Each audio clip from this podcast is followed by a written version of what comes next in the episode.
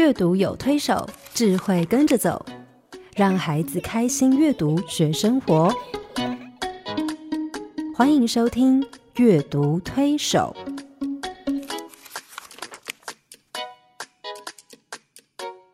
各位听众朋友，你好，我是黄乃玉。各位听众朋友，大家好，我是刘青燕，欢迎继续加入阅读推手的行列。哎，黄老师，我们又多活了一年呢。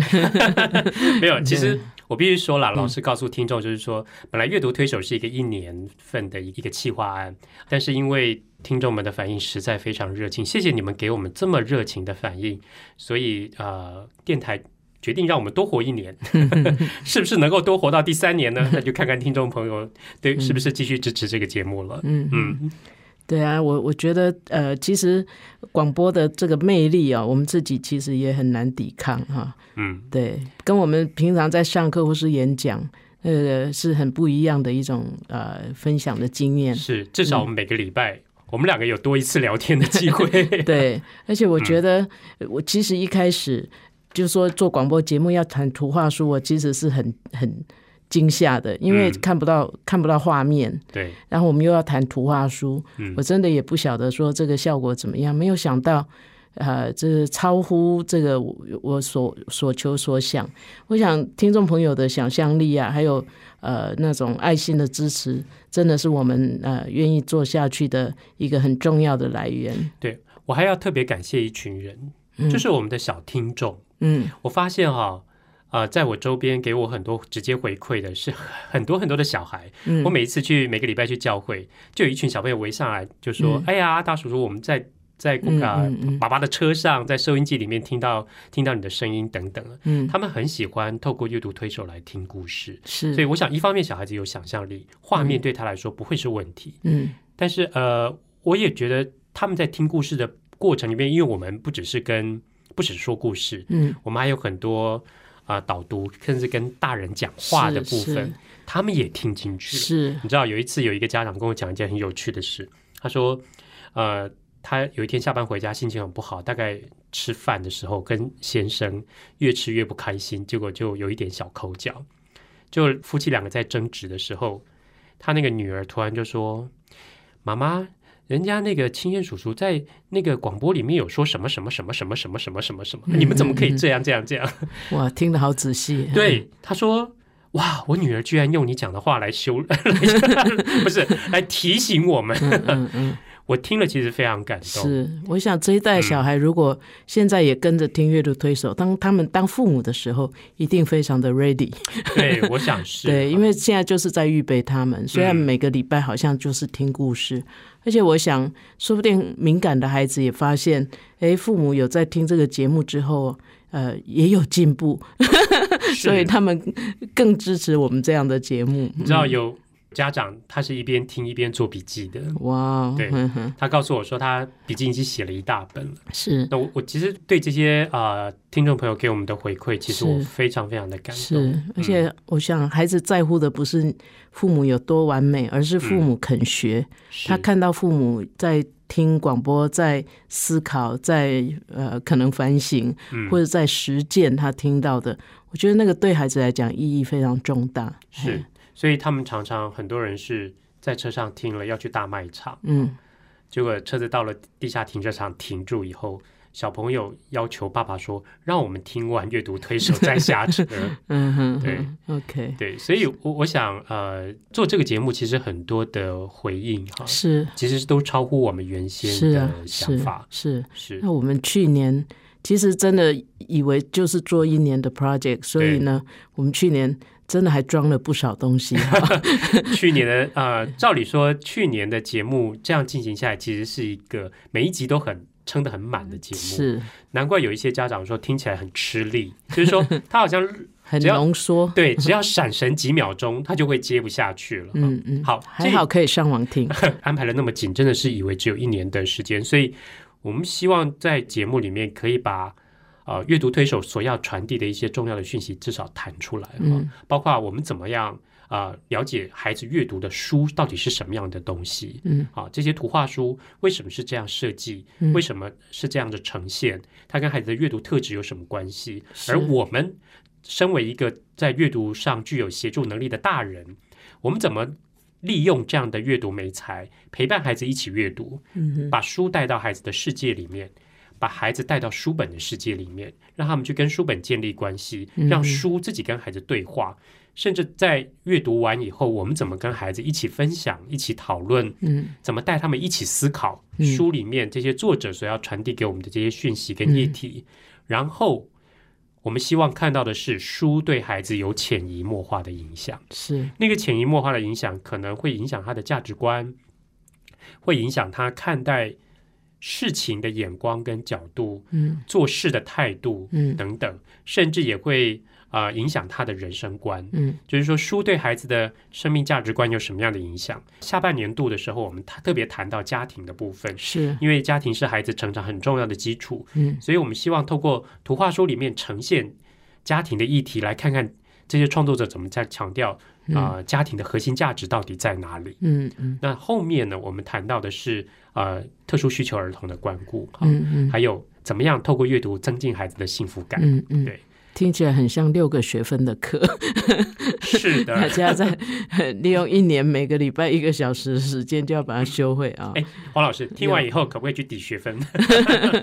呃，这个可以设计啊，嗯，是。对。那后来那我们这一年要怎么办呢？是，好像很重要的东西都谈完了。这是让我很头痛的一件事情。后来我跟黄老师在讨论今年我们要透过阅读推手来谈什么的时候，嗯其实真的有一点伤脑筋。对，嗯，但是呃，但是图画书本来就包罗万象，是而且同一本图画书，我们也可以从不同的角度去去看它，对，去谈它。嗯，所以呢，哎，这个不怕啦，不怕。谢谢。啊，我很害怕。黄老师总是老神在在，嗯。是，所以后来我们在思考说跟大家分享什么样的主题的时候，其实我我一直在啊、呃从很多的议题里面去筛选，嗯。但是呃，我我想我我从不管是演讲上大家对我们的呃主题上的要求，或者是我从呃身边周遭新闻媒体嗯啊、报道啊，或者是家长的反应，嗯我觉得黄老师有一个东西，我们真的得好好谈一下。嗯而那个部分，其实当我们决定这个议题的时候，我们回我回头去整理这些书，我发现其实图画书创作者也很看重这个议题。是这个议题其实听起来有一点像老生常谈，嗯但我相信，呃，透过图画书，即便是老的议题，我们可以看到很多新的观点。是。这个议题是什么呢？跟每个孩子、跟每个人切身相关的两个字：品格。嗯。人家说哈，你现在还要谈品格，这个 LKK 对，这是多么落伍的一个主题嗯。啊！但是我觉得呃，不得不谈，是。因为我想我们从媒体里面常常看到，呃，尤其是呃这几年经济的状况不好的时候，啊、很多很多社会社会性议题出现，其实都牵涉到跟品格相关的。嗯哼好，那从我们自己自己的呃实际生活面来看，其实我们从啊、孩子的生活，或者是他们所接触到的人事物，他们也常常遇到啊、这些问题。嗯其实仔细去研究品格所包含的面向，嗯老实说，我们一年是谈不完的，是因为非常非常的大，嗯而且每一个。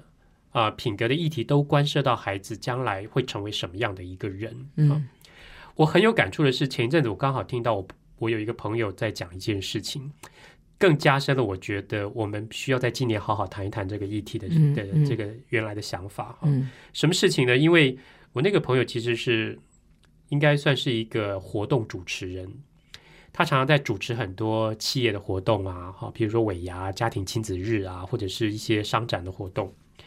那前阵子我们吃饭的时候，他跟我讲了一件让我非常觉得忧心的一件事情。什么事呢？他说他去主持一个企业的家庭亲子日，哈，那就是爸爸妈妈带着小孩一起来参加。结果呢，他在台上当然会设计一些，他们当然会设计一些所谓有奖征答的活动，就会有一些小奖品，比如说一支笔啊、嗯饼干啊、面包之类的东西。嗯结果当他开始拿出那个东西，然后开始做有奖征答的时候，有奖征答就是你答对了才有嘛，嗯对不对？可是不是，大家都觉得，他说大家都觉得那是免费的东西，嗯于是呢，就开始一窝蜂的去抢。嗯去抢。先是家长叫小孩去抢，小孩抢不到回去哭的时候，家长冲过来帮忙，就是一起抢。他后来在台上就慌了，他想说怎么会这么失控？而大家对于一支小小的笔，居然有有这么大的贪念。嗯，他这样告诉我，他说真的就是一个贪字。嗯，那甚至后来更夸张的是什么？活动结束以后，这些家长带着孩子不愿意离开。嗯，说我们没有拿到东西，我们不走。嗯嗯，我我当时听的时候也觉得很不解。嗯，可是我就在想，如果孩子小的时候我们是这样。为他做示范，或这样子带他，或教他，那这个孩子将来会成为什么样的人？嗯，我要的东西，我就不择手段，一定要到手。嗯，对。对。对，我们所以现在社会新闻可能都是这样，那些人呢，嗯，一路都这样长大的，对，没有人提醒哈。是，所以我觉得，呃，加上媒体对孩子的影响很大嘛，嗯，那媒体常常呈现这些东西的时候，对孩子来说，他可能就觉得，嗯，呃，我想要的。就是我要的，我就一定要拿到手。那这个背后牵涉到什么呢？嗯，就是整个，也许是社会环境，包括家庭的环境的教育，对孩子品格的塑造。嗯，对。如果说我们在孩子成长的过程里面，可以啊，用比如说潜移默化的方式，让他去为他建造一些美好的品格，我相信孩子在当下，嗯，也许父母说：“哎，你赶快去抢那支笔。”他会有一些不同的反应跟思考。嗯。我觉得一个孩子如果在那个当下，他懂得多一两秒钟去思考，我这个动作对不对，影响是什么，背后代表的意义是什么，或者是家长可以带着孩子去思考，我觉得这样的场面跟局面其实就不会发生。嗯嗯，我那天听他讲这件事情的时候，我其实非常的难过而且忧心。我想说，我我觉得不可思议。我想说怎么会这样？嗯，但他讲的那种。信誓旦旦、历历在目的那种感觉，我真的觉得，呃，其实这真的是一个很严重的问题。嗯，所以我想我们要来谈品格，但是品格听起来像老生常谈，但我希望我们可以透过一个有系统的方式，透过书，嗯，一起来帮助所有的阅读推手。我们怎么透过阅读来帮助孩子塑造、建造一些对他们来说一生受用的美好的品格？嗯嗯，好。但是开始之前，我想。有一些东西，我们先得定义一下。嗯，黄老师，你觉得 品格到底是什么？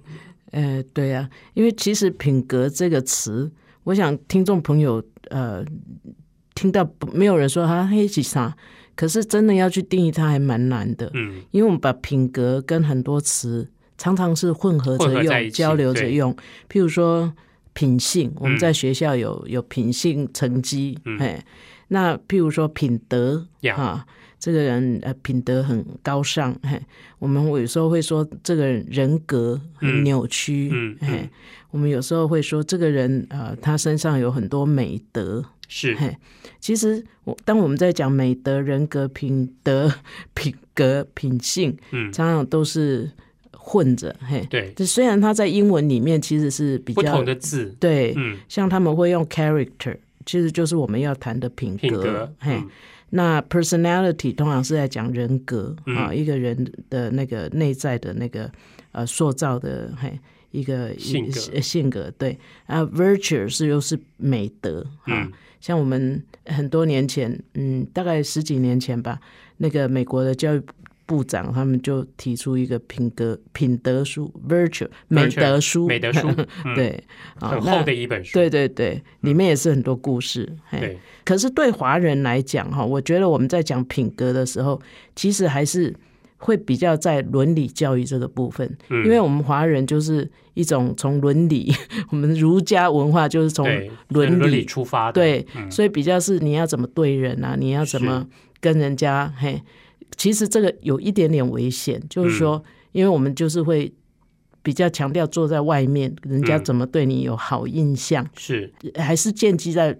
别人的评价是嘿，那我们会说 EQ 重于 IQ，因为 EQ 会让你致富，会让你什么？嗯，一生的成就 EQ 大于 IQ，这都有一点危险。嗯，因为表示你你建立 EQ 是为了要成功，对，这个又又是一种危险。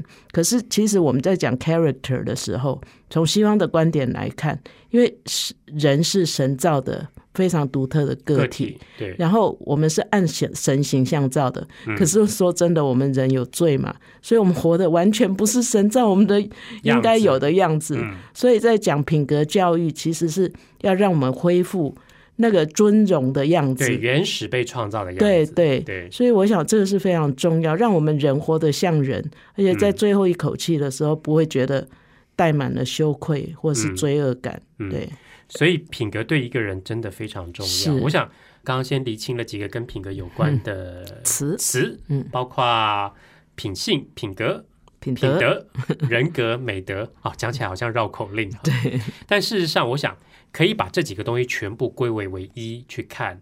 也许你刚刚用了一个词，我我是觉得比较认同，就是对我们中国人来说很贴近的一个叫做伦理。嗯，那个伦理那个字，其实包含的面向就比较多了。是对，我们从这个角度去出发去嗯谈这个议题的时候，我们就知道什么事情是不是合于常规，嗯，是不是可以呃合于伦理的那个价值观哈。不过我们嗯，讲的伦理就是五伦嘛，对，父父臣臣君君臣臣是对什么什么之类。嗯，对，可是呃，甚至很多年前啊，李国鼎先生也提出第六轮就是人跟环境，然后第七轮又是人跟陌生人。是，其实这个整个的那个延伸，就是要回到我们生命教育了，因为嗯。生命教育不是只有讲人跟人的关系，而是人跟自己、人跟上帝。对，人人跟跟环境对，对，就是说新的哈现代的伦理应该嗯不是只有那种呃君臣夫妇哈父子哈兄弟这样的伦理嗯。嘿，所以我们今天在讲这个品格呢，其实呃那个华人的那个伦理的部分，嗯，呃，应该还是要带回来，就是说。上帝造人，嗯。人跟自己的关系，人跟上帝的关系，那个部分很重要。如果没有这个部分，我们社会会很多的伪君子。对，其实那个东西你没有办法用行为或规范去要求它是一个从内而外发展出来的一个啊、呃所谓的一个性格养成对啊的，所以有时候为什么学校，我们从小，哎，以我这把年纪，嗯我从小学也是有那个每周中心德牧啊、仁爱啊、忠孝仁爱、信义和平啊、这些东西，可是我们就讲了这么多年，嗯。也不觉得有什么特别的好得着，没有特别的长进。嗯。那我是觉得说，当然那个部分也不是不重要，可是嗯。那个强调的还是你的 behavior。对。你的行为，对。人家看你是一个有爱心的人，你捐钱一定要让大家知道，要不然人家怎么知道你很有爱心、是啊。很慷慨呢？你所有做的事情都要被看见。其实这样的呃文化哈，嗯，现在在我们社会还是很普遍的存在，而且它会变本加厉。像嗯我们现在在讲很多事情的评鉴，嗯，他也只会评鉴那个看得见的。对，那我就觉得很可怜，有一些年轻的老师呢，为了要活下去，嗯，他就要所有做的事情都是以看不看得见为他的行为的规准。是，那我就觉得好心疼，嘿，这些人本来可以做更好的人，嗯，可是他们为了要被看见啊，而去做一些事情，我觉得他们一定很活得很辛苦。是，所以我觉得你们师大做了一件很了不起的事，是也就是说，你们啊、开始废除啊、操性成绩这件事啊。我我基本上觉得这件事情是一件非常该做的事，也就是说，操性这件事情，我们怎么打成？你曾经操心不及格吗？干嘛那么？没有？应该不会，应该你是个非常好的学生，应该高兴的是我这种人吧？没有，有一年差一点，因为我在大学干了一些很疯狂的事情哦啊。对，但是我觉得操性这件事情，其实如果我们要打成绩，一定是从外显看得见的这些行为表现、去界定这个人的品格操守怎么样。是但但是这样的话，其实你知道，外表的行为是假装的出来的。是，你可以讲，你可以表现，你可以道貌岸然的表现是一个君子什么，但私底下你是一个非常邪恶的小人。对对，那我们叫伪君子，对伪君子，对。嗯。所以，如果说我们单就外显行为去评断一个人的品格怎么样，然后甚至给他一个分数，嗯，我觉得这是极不合理的事，因为品格跟规范真的不一样。所以每年在打那个分数，我们也是很痛苦的。所以学校有这个德政，我真的觉得蛮好。不过师大本来校风就比较保守，嗯所以他有这个校风在，嗯还 hold 得住。嘿嗯哎，对不起，我不晓得有一些学校是不是也适合这样试，不过可以先看看师大试的结果怎么样。是，看看你们有没有出一些做奸犯科的人出来。手法真的还蛮好的，但没有感觉啦。说真的，我我相信到大学了，嗯，到大大学的这个阶段，如果你还没有对自己的品格的这种啊道德意识有有什么样的知觉的时候，我会觉得这个人就蛮可悲的。对对，可是。可是黄老师，我要讲一个 UCLA 的研究给你听。我觉得我前阵子在杂志上看到一个 UCLA 的研究啊，UCLA 是加州大学洛杉矶分校他们的一个啊两年的研究。他们显示，因为其实美国人也觉得在高等教育里面应该不用太强调品格教育这件事。可是当他们问学生的时候，有四啊对四万多名的教授跟学生进行调查。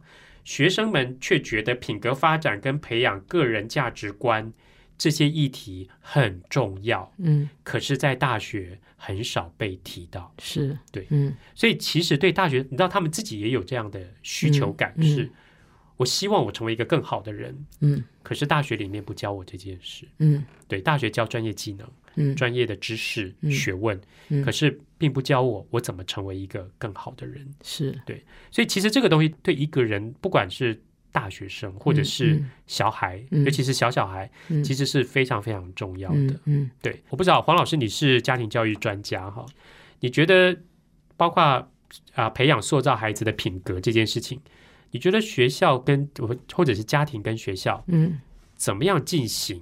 或者是用什么样的观念跟态度去面对这件事情，会对孩子是实际比较有帮助的。嗯哼，嗯，我我觉得，如果今天是一个家长，他还是应该看家庭，不要老是觉得学校没做好。嗯，如果你今天是学校老师，你就不要一直说家庭没做好。嗯，因为每个人把自己该可以做的做好，其实就不会看到一直看到别人没做好。嗯，我我觉得很多时候互相指责，当一个学生有一些。行为的啊，或者是品格上、操守上的问题，我们常会说，那就是你你你听这个人的反应。他如果说这老师是怎么教的，这个人一定是站在家长端。对，所以我我我觉得，当然家庭是最其实是最根本。嘿，孩子学到的，不管他啊念到什么，嗯，大学毕业、硕士、学博士，嗯，学校本来就是一个。呃，知识上主要还是知识上的教导。嗯，其实德性、品德这种东西啊，品格，嗯，其实家庭的塑造还是最主要。一定是从日常生活中。可是你记不记得我们去年有谈到那个呃，就是生态系统理论，家庭生态系统理论。对，然后里面有一个圈呢，我觉得呃很可惜，台湾目前哈我们。呃，还还缺乏，可是呢，我觉得那是一个大有可为的圈圈。教会对，嗯，我觉得教会本来就是负责德性，哎，他可以在德性上面 focus，他他的火力就是。做德性教育。嗯，那灵性、德性跟灵性的，嘿，那家庭呢就做生活教育。对。对，那学校呢，他做他的知知性的。老师，老师的培养从来就是以他的学科为主。是，所以我觉得你要要求老师做一些他不在本来就不在他的主要职责里面，譬如你要教他现在生活教育也要丢给老师，对，德性灵性全部要老师做，我真的觉得第一个不可能做得很好，嗯，我想大家都会失望的。是，所以其实。我我很认同，就是我我们那个教会的圈圈其实没有没有啊，大家没有 involve 太深。对对。那我因为我自己从小在教会长大，嗯，其实很多教会的长辈他们扮演的其实就是这样的角色。对我来说，是培养我的灵性，培养我的德性。嗯。甚至在我有时候啊，你知道小孩难免犯错或者是叛逆，嗯，尤其是在我就青春期叛逆的那段过程，我觉得教会的长辈给我很大的帮助。是。甚至他跳出来。离开家庭，离开学校，用一个第三者的角度让我去看事情。对，从信仰的角度去看事情。对，我觉得无形间很多的品格的塑造就在那个时候出现，是使我可以成为现在这样的一个人。对对，所以我我想，我们希望教会也好振作起来，对，就要好好的积极的来做这个，做一些儿童的教育，帮助。这些家庭跟学校哈，父母亲或者是老师力有不逮的部分，我觉得教会其实有更多的责任。其实你从美国的那个品格教育的发展的过程里面，教会也扮演了非常重要的角色。因为美国是一个基督教文化的国家，所以呃，他们透过教会，其实教会扮演了很重要的这个部分的功能，稳定社会。对，即便在他们啊整个大环境或家庭的结构啊不稳定的时候，教会的那个力量还是非常稳定。是是。那我我我后来去看了一下美国的那个品格教育发展的过程哈，我我发现一件有趣的事情是，嗯呃。他们注重品格教育有两个高峰期，哈，嗯，一个高峰期当然是一开始的时候，嗯，另外一个开高峰期大概是在相隔四十年以后，嗯，那这个他们看重品格教育这件事情，跟他的整个背后大环境其实是很有关系的，啊，美国开始在呃全面推展品格教育是在一九二零年代末期，嗯哼，那我们都知道，美国一九二零年代末期到一九三零年代开始就进入那个经济大萧条的那个。整个的社会黑暗的期，对黑暗期，所以因为经济不好，经济不好就会容易衍生很多犯罪犯罪行为出现，就是作奸犯科、偷偷杀掳掠这种事情就会出来。所以在那个当下，啊，美国政府当然知道我们要推展，他要推展品格教育哈。那到了后来慢慢发展，那个时候只是一个起步。到了后来发展到一个真的啊品格教育的兴盛期的时候，有点让我讶异，是在一九六零年代。嗯，一九六零年代的美国其实是经济发展起飞，而且甚至大起飞的一个阶段。那个完全整个带动社会的整个的经济命脉跟各种各部分的发展，包括媒体。嗯。尤其是电子媒体、电视的发展，在一九六零年代到七零年代是到了一个高峰，最兴盛，对最兴盛的一个高峰。而那个时候，美国非常非常重视，那是那个时候也是推展品格教育的一个高峰期。嗯，我那时候觉得很好奇，所以人哈穷也不行，富也不行，对，走在那两个极端都很容易犯罪。富的时候，我们容易会也会有一些偏差的对想法跟态度出现，比如说保暖私隐。哦，就你说的，这是华人的。我想，我们从华人历史上其实也看到这样了。是对，因为人就是人嘛。对，所以呃，不管是最好的年代，或者是最坏的年代，都是反而是最必须看重品格的年代。嗯，那套到我们现在的环境来说，其实为什么现在很多呃，光一个孩子在捷运上不让座，好。然后就会成为一个社会新闻，嗯，甚至啊，要希望那个学校强加宣导啊什么之类的。我觉得让座这件事情本身就是一个从小该被塑造出来的一个品格，即尊重长辈或者是同理心等等。可是现在为什么要连这种事情都会成为新闻被强调的时候，你就觉得其实我们的社会面临一些危机存在了。对，这个危机存在是大家开始没有这样的道德意识。嗯。甚至觉得某一些负面行为或者是不合宜的行为是是正确正常的，嗯，对，在这个状态之下，我们可能就要好好来谈一下，嗯，甚至啊。帮助小朋友去重新塑造，嗯，就是黄老师说的，我们回到我们原始，上帝创造我们该有的那个尊荣的形象，是，然后去啊，去帮助孩子塑造该有的那些性格。对，我们的听众，嗯，应该都是非常关心孩子的大人，对。为主。嗯，当我们关心孩子，其实我觉得大部分学校跟家庭也有在做，嗯，不过呢，做法就。就有待商议，是。因为我们通常不太晓得这个品格教育怎么做，嗯，然后我们就做很多 preaching，嗯，有不断的 滴滴点、抽抽点，就是很杂念啊，就会会一直跟小孩讲，你们花那下班多，你你不要那么懒，你应该要勤劳，勤劳是一个美德，这样，嗯，所以我我觉得我们当我们。训诫很多的时候，哈，其实效果就不好了。嗯，所以，我我想，我们等一下是不是可以来谈一谈阿阿伯维安装？对，所以这个是我很想从你那边挖出来的宝藏，就是说，黄老师，我们到底该怎么办？或者是对家长来说，他该怎么做？对啊，什么样的 approach，什么样的方式对他来说是有效？是啊，我想很多老师你要问他，他说我都有教，嗯，嘿，可是。可是你看到的是一个没什么果效的教，是那我想很多大人也会很想知道说啊，要不然要怎么做比较会好有效？对，那我要把耳朵掏一掏，下一段节目我们要好，我要好好听一下，洗耳恭听一下。好，我们先休息一会儿。好，爸爸妈妈，你们说故事给我听好不好？手机零距离。但跟孩子的心却遥远。古典音乐台阅读宝盒，用图画书陪伴孩子，让绘本共读开展孩子的笑颜。阅读宝盒独家订购专线：零四二二六零三九七七。好，金燕，你耳朵掏好了没？掏好了，对，我们我要好好听一下，说我们到底该怎么做。对我，我想我们今天这个前面的半段呢，有很多大人会坐立难安哦，嗯因为好像我们在指责，哎，其实我们也在回顾反省我们自己的是。学习的历程。对，那我是觉得说，我接触这么多家长跟老师哈，嗯，其实大家都有在做，而且很努力的在做。可是有时候越做呢越糟糕，因为呢我们就不晓得怎么做，所以嗯。我们可能最直接的方法就是用训诫 preaching，嘿，那嗯效果就是孩子知道了，可是做不到。对，因为你知道被骂以后，你当然会知道。就是我们用最直接的说教，让孩子知道道理。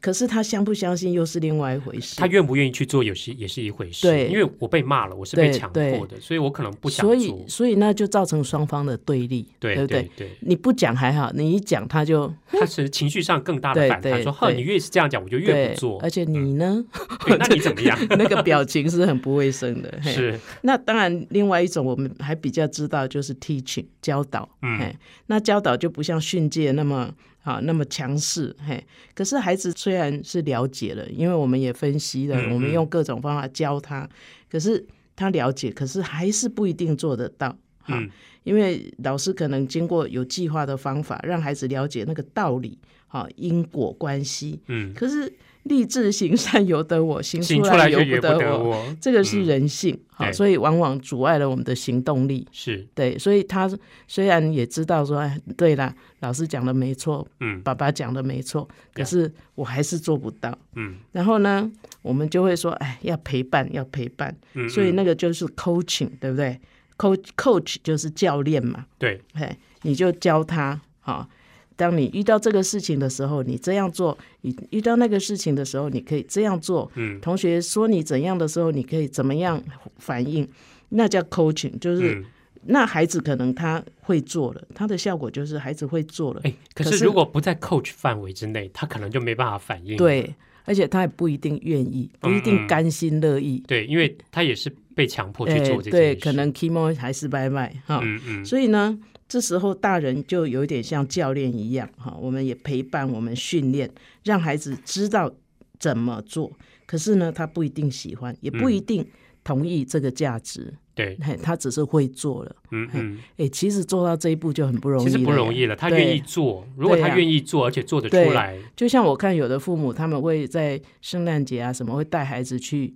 好，去帮助穷人什么，嘿，嗯去去提供食物啊，做爱宴啊什么。嗯嗯，嗯可是如果这个过程中间处理的不够那个好，嗯那孩子会觉得说，哎，真倒霉。都是你叫我去的。对对对，嘿，嗯所以你虽然也陪伴他，也会做了，可是他并不一定真的体会到把爱传出去那种快乐。对，不是打从心里。对对对，他只是陪你嗯啊。那再一步呢，就是 reaching 哈，就是影响了。我们怎么样嗯影响、那个部分，就动到情谊的部分。是，那他他会得到的效果，可能就是孩子会愿意做，可是不一定乐意。嗯，哎，这个愿意跟乐乐意哦，这个是有趣的一个对对点。对，也就是说，我们大人放下身段呢，我们进了孩子的心嗯啊，我们也从孩子的角度出发，让他看到那个品格对自己哈，还有对别人的那个必要跟好处。嗯，哇，做到这样，我觉得已经是已经是了不 A, 起，A 父母了，已经是 A 大人了。对对，reaching 嘿。不然还有 A 加吗？黄老师有 还有我 A 我觉得最高段的就是 touching，啊，嗯是就会让孩子哈，即使他知道他必须付出代价，他都乐意。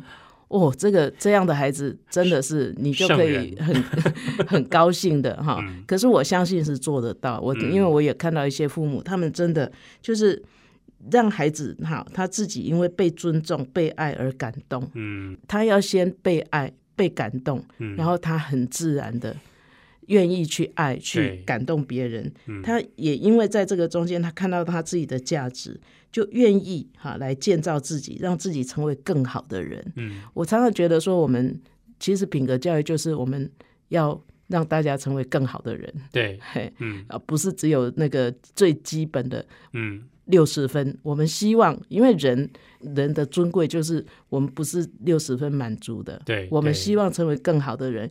可是往往在教育的过程，那个动机成为更好的人是别人的动机，是。是你希望我成为更好的人，嗯嗯。然后我希望你成成为为更好的人。嗯。对，可是到最高端就是 touching 的时候，嗯。我很感动，我觉得我被爱，嗯。所以我愿意让自己成为更好的人。嗯嗯。我非常想让自己成为更好的人。嗯。我觉得那种是一个很不容易，可是是一个可以努力的目标。是。前三种听起来比较像是规范，也对，就是说规范是由外而内强加的一个力量，是你去 follow 这个 rule，对，然后你去 follow 我所说的话，我跟你讲的是对的，对。你去做哈。嗯。那愿不愿意做，是能不能做得出来，或者是嗯。他是不是甘心乐意去做，嗯，其实这个有程度上的差别，对，那也不太容易哈。对。但是后面两个听起来就真的比较像是品格了，对。那个品格是由内而外发展出来的一种道德意识跟价值观。对。我自己判断对。这件事情是对的，是好的，我很乐意去做，是。即便我必须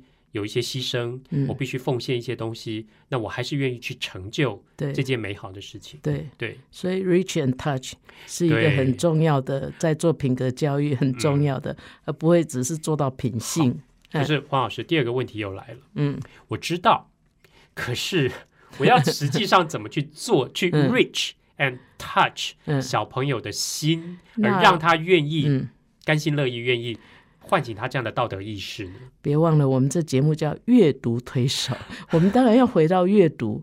哦我觉得有一些很好的图画书，真的嗯，可以帮助我们很不难受的去达到这个目的。你讲到重点了。嗯，我们从去年一直在强调，阅读对孩子有潜移默化的影响力。比如我们跟孩子一起阅读图画书，有一个很重要的部分是，孩子其实会进到书里面去。嗯嗯小朋友的阅读特质是他会进到书里面去，嗯，去跟这个角色去经历这整个过程，是而在当中得到潜移默化的影对，响。书就进到它里面去了。所以嗯有正面的，有负面的，嗯而这些正面、负面的事情的呃事件在故事里面进行的时候，孩子自己是会思考、嗯会判断。嗯，如果我们可以花一点时间跟孩子分享一下，如果你是这个故事的角色，你会怎么办？嗯那他到底发生什么事情？如果这个故事不这样发展，是另外的发展，你觉得结果又会如何？嗯这个其实很多的观点跟思考的面向就出现了，嗯而他会从里面去慢慢形塑一个呃自己跟你之间有共识的一个价值观，嗯而那个价值观可能慢慢就建造他的品格的性格。是，对啊。所以你今天跟我们讲什么故事啊？呃，我今天带了两本书，可能家长看了会有点担心的书。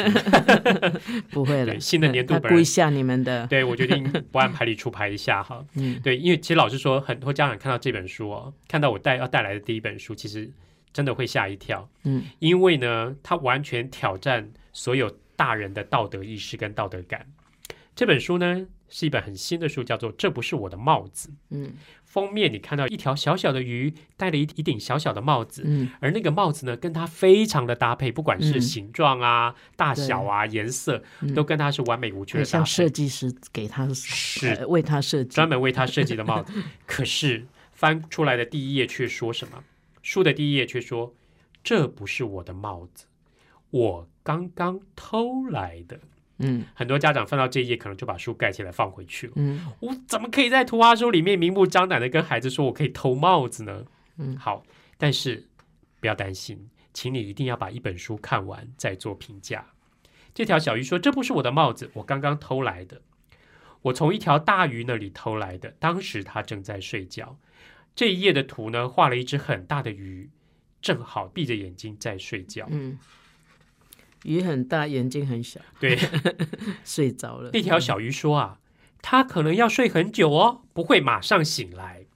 可是黄老师，你在画面上看到那条大鱼怎么样？眼睛好大，眼睛睁开了，对不对？对，好那条小鱼又说：“哎呀，就算它醒了，也可能不会发现帽子不见了。嗯，”黄老师，你觉得他有没有发现帽子不见？有那个眼球在那里转，对他往上看，对不对？发现他头顶的帽子不见了。好，小鱼又说啊，就算他真的发现帽子不见了，也可能不会知道是我偷的，可是那个大鱼的眼睛呢，已经 focus 已经眯起来了，眼睛在瞪着前方，小鱼的方向，对，好，小鱼又说啊，就算他真的猜到是我偷的，也不知道我要去哪里。大鱼已经开始行动了，往前游，所以画面上只看到他后半身。对，嗯所以其实小鱼这样说，大鱼知不知道？知道都知道，对，但那件事情都在小鱼的背后发生，嗯他没有看到。嗯好，小鱼就说：“好吧，我告诉你们我要去哪里。我要到一个水草长得又高又大又密的地方，躲在那里很难被找到，绝对不会被发现。嗯啊，被发现了！可是他告诉我，他不会把我要去的地方说出去。他被谁发现了？被一只螃蟹，被一只螃蟹发现了。但是螃蟹说：‘哎，螃蟹答应他，他不会把他要去的地方说出来。嗯王老师，你觉得这有可能吗？你往下讲，大家就知道了。小鱼说：“所以我一点都不担心，可是那个螃蟹的那个螯螯已经指向那个小鱼的方向，而且告然后诉大鱼来了。对告诉大鱼说他往那里去了。对，是料杯啊。小鱼就说：“我知道偷帽子不对，我知道它不是我的，但我还是要留着它。反正那顶帽子对那条大鱼来说太小了，我戴刚刚好。嗯，其实他说的也是实话。好了，他游到那个水草的地方，他说：‘你看，我成功了。这里就是水草长得又高又大又密的地方。’嗯，小鱼说：‘我就知道自己会成功。小鱼躲到水草里面，’殊不知，后面哎，大鱼的头已经出现了，对他说绝对不会被发现。这个时候，大鱼怎么样？进入水草。哦哦，这一页我们只看到水草，对不对？对非常浓密的水草。嗯，我你会好奇这里面？发生什么对，你会好奇里面到底发生了什么事？结果呢？接下来没有一个字哦，谁游出来了？大鱼大鱼游出来了，游走了，游走了。哎、帽子呢？在大鱼头上。回到大鱼头上。最后一页又出现了嗯浓密水草的那一页。那小鱼呢？小鱼呢？这就是重点。我我带一群幼稚园的小朋友讲这个故事，我说那最后发生什么事？嗯有的小朋友说小鱼被吃掉了。嗯我说为什么它会被吃掉？因为它偷大鱼的帽子，大鱼生气就把它吃掉了。嗯有一些小朋友呢，可能是爸爸妈妈比较品格教育做的比较好，他就说：“嗯，我觉得小鱼没有被吃掉，因为他发现大鱼来了，他就知道自己做完人家。他就知道自己做错了，然后赶快跟大鱼说对不起，把帽子还给他，那也可能，嗯，也有可能。对，还有小朋友就说，也许大鱼进去就把帽子抢了就走了。嗯，好，那其实每一个孩子会去假想那个，水草里面发生的事情。嗯可是这本书有趣的地方在哪里？它不是挑战我们的道德意识，它是用一个负面的这件事情去让我们去思考这件事，也就是说，让所有的孩子去思考说，呃，这条小鱼做的到底对不对？嗯小鱼从头到尾做的事，它发生的事情都在它背后发生，嗯它根本没看到，嗯对不对？嗯它根本连看都没看到。是可，是那些事情存在吗？嗯存在的。嗯，他偷帽子这件事情是是事实，是，他一直以为大鱼没有发现，嗯可是大鱼非常非常清楚，嗯嗯他以为他可以神不知鬼不觉的完成这件事，可是事实上并没有。你知，道，我们常说人在做哈，天在看，天在看。好，我觉得有一段文字是有趣的。小鱼说，他知道自己偷帽子的行为不对，嗯这个帽子不是他的，偷帽子是不对的。嗯可是他还是要留着这顶帽子。嗯反正这顶帽子对那条大鱼来说太小了，他戴刚刚好。嗯，他把自己偷帽子的行为合理化。合理化，嗯我会问小朋友，嗯嗯小鱼这样，你觉得小鱼这样说对不对？嗯你知道，连幼稚园的小朋友都可以很清楚的说不对。我说为什么不对？他说那个就不是你的东西，不管它适不适合你，适不适合大鱼，嗯嗯它不是你的就不是你的，你就不能拿。所以这小孩的那个是非观念非常非常清楚，清楚。嗯，那后来我就很好奇，我问他们说，如果你是小鱼，你很喜欢那顶帽子，你会怎么办？嗯 小朋友就会说，我会等大鱼睡醒了以后跟他借来戴一戴。我觉得这整个过程里面，好有礼貌，孩子他已经从小鱼的负面行为开始做一些道德的思考。嗯然后他开始慢慢建构，甚至唤醒一些他过去被教导的，或者是他已知的这些道德意识。嗯然后他开始去判断这样不对，然后呢，我再问他们说，如果你是小鱼的话，你会怎么做？嗯他开始去建构一个新的、合适的、呃嗯正确的，甚至是大家有共识的一个做法。嗯，我觉得他的道德意识就在这个当中被建构起来。非常好。对，我觉得这个就是阅读带给孩子的一些特别的力量，对就是说在品格塑造这件事情上，可是你不觉得大人很重要吗？大人在这个中间的角色很重要。带他们去思考。对，对我觉得，因为其实从那个美国的品格教育推展，其实到八零年代后期，他们开始着重的是什么？品格的教育很重要的关键就在于思考。嗯一个孩子有没有思考判断的能力？是他是不是能够表达他的观点，然后跟大家寻求共识，然后我们一起遵守这个共识，其实才是品格教育最重要的基础。对。可是我们这些大人呢，嗯可能我们在受教育的过程也不一定有这方面良好的思考对，的训练啊，所以啊、呃就很希望大家能够。啊，好好的听这个节目，是我们一起来学怎么样来帮助孩子，然后在这个中间学怎么跟孩子一起思考。对，一起思考，然后一起帮他们。我想我们自己也需要一起塑造美好的品格。好，我们今天节目就到这里告一个段落。接下来我们来听听看黄老师有什么小叮咛。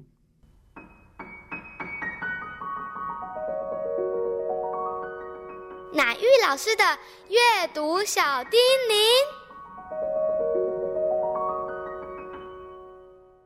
各位朋友，我想我们呃，虽然大家都很会很明白的，在孩子很小的时候就让他知道说我们是很看重阅读的哈，我们很希望他开卷有益哈。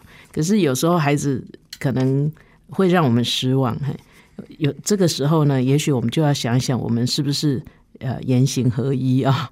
我记得很多年前，那时候宇宙光传播中心在推一个真爱运动，那做了一些 T 恤，我就穿着。那我就因为我先那时候呃不是很，他现在也不是很识得中中文了哈，不过我就会告诉他说这几个字是真爱运动，他就说啊是什么？我说真爱运动，他说这个不对啊，我说为什么真爱运动不对？他说我看你是不爱运动，就是我穿了一个真爱运动的 T 恤，告诉别人我们要呃推动真爱哈，可是呢。呃，他的解读是你不爱运动哈。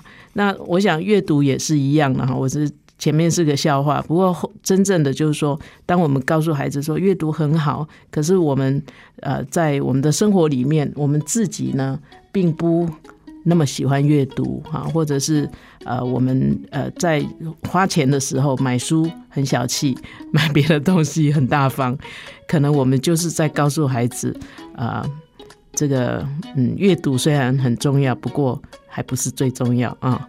那我想我们彼此互相提醒。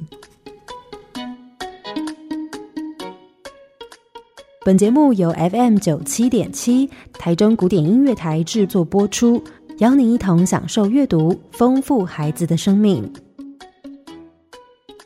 如果你对这个节目有任何想法、建议，我们都很欢迎你在 Apple Podcast 留言打分评星，也邀请你订阅这个节目，并分享给身边的朋友。感谢您的收听，我们下集再见，拜拜。